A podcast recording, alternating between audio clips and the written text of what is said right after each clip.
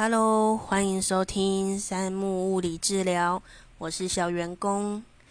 今天要接续最一开始的三小时物理治疗这个单元的第二集，过了好久，终于录第二集。这一次要讲的是我最一开始提到的物理治疗师会有的三样武器中的第一种。嗯，仪器治疗，也就是在医院诊所最常看到的治疗方法，不外乎就是热敷、电疗，还有所谓的牵引。呃，更常听到就是拉脖子、拉腰。嗯，那先从很多人会问的热疗开始。热疗，但就最常见就是热敷包，很多人。在热敷的过程中，都会问说：热敷到底有什么用？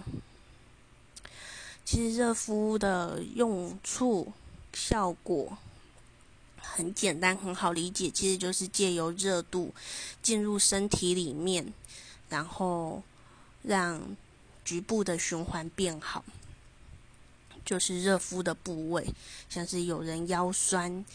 那腰酸可能是因为太劳累，然后过度紧绷。那借由热敷，在那个部位，那边会局部的放松，循环会变好，然后会让那边就是比较快变得轻松。所以很多人就说，我觉得来复健最没有效的是热疗、热敷的部分。但是其实就小员工我自己。我最不舒服的时候，我第一个选择的，如果没有很严重的发红，然后摸起来热热的红肿问题的话，我最喜欢用的是热敷，因为它最好取得。不管是在诊所里面用热敷包，洗澡的时候用热水冲啊，或者是像用电热毯，有些人会有热水袋，甚至。就是一盆热水，再加上毛巾，弄成热热的湿毛巾敷在那个部位，你需要的部位上面。所以，呃，热疗真的没有效吗？我是觉得还蛮有用的，至少在嗯整个很紧绷不舒服的时候，使用它很方便很快，可能敷个十分钟。有一些紧绷不适的感觉就缓解掉了。那再来另外一个就很常问的就是，我既然都在痛了，我还能用热吗？不是说正在痛就是在发炎，应该要冰敷吗？其实像我自己，如果有人来找我，呃，做处理或者是在诊所遇到的一些病人问这些问题，我都会跟他说。除非红肿热非常的明显、非常的严重，不然的话，我自己是不那么建议使用冰敷。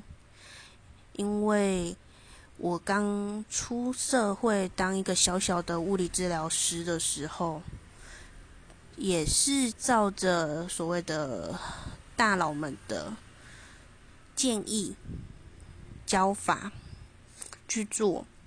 我也是说，哎，你扭伤了，前三天是急性期，你应该要冰敷，然后过了三天之后可以开始热敷。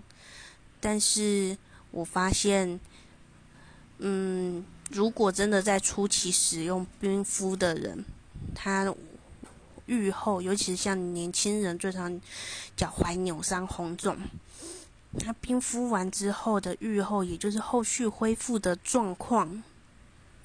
不尽理想，真的有差，比就直接放着不理他的人恢复的还要慢。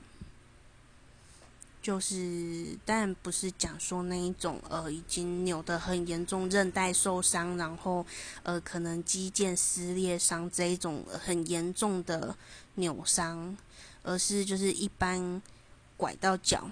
然后微微红肿的，但是就是走路会觉得怪怪痛痛的，的那些人，如果他做了冰敷之后，有些红肿，就是肿胀感会维持可能一一两个月，甚至更久的都有遇过。但是如果一开始先不冰敷，然后不处理，只是休息，然后很简单的呃活动脚踝，然后帮脚踝做一些呃酸痛紧绷位置的所谓的筋膜放松，然后再搭配上呃其他部位的热敷，往往三天到一个礼拜反而缓解了，没有肿胀。没有后续的不舒服，但一些已经受伤的部分，呃，毕竟扭伤还是有可能伴随着一些些的肌腱韧带的问题，但是那个都不会让你不舒服到，呃，不对，让我遇到的那些人不舒服到持续两三个月，就是顶多两周吧，两周。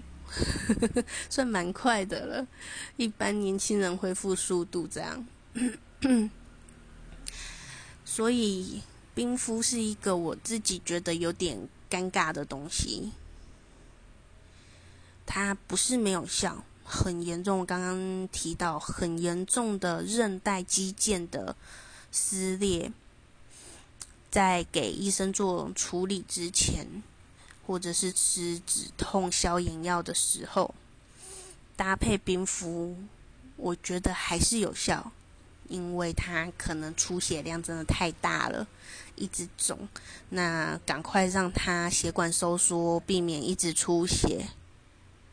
我觉得还是蛮有效的，但是如果只是些许的撕裂伤，然后造成的一点点的红肿、走路怪怪、微微痛痛的那一种程度的话，其实我不太建议冰敷。我个人自己建议啦，对，就是请一些专业的物理治疗师、老师、医师们听到这一段，不要不要嗯太生气。这只是我一个在临床上面做到的。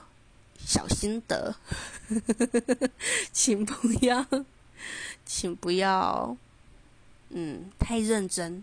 好，我只是分享一个我目前遇到的状况。我我一直讲这些话，是因为实在是太担心被人检举了，你知道吗？我而且我很玻璃心，然后，嗯，当个治疗师，有些时候就是会遇到一些很阿杂的事，然后各行各业都一样了。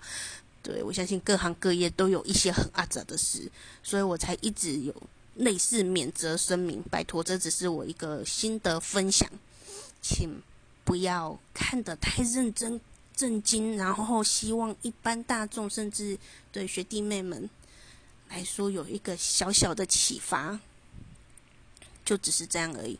然后那些很专业的大佬们、学术很强的学长姐、前辈们。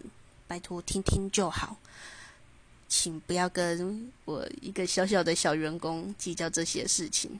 OK，那今天三木物理治疗就讲到这里喽。不小心透露了好多自己的小小心声啊！我很懒，所以我也不知道什么时候会介绍日疗以外的东西。好，好，今天先到这里喽，感谢大家。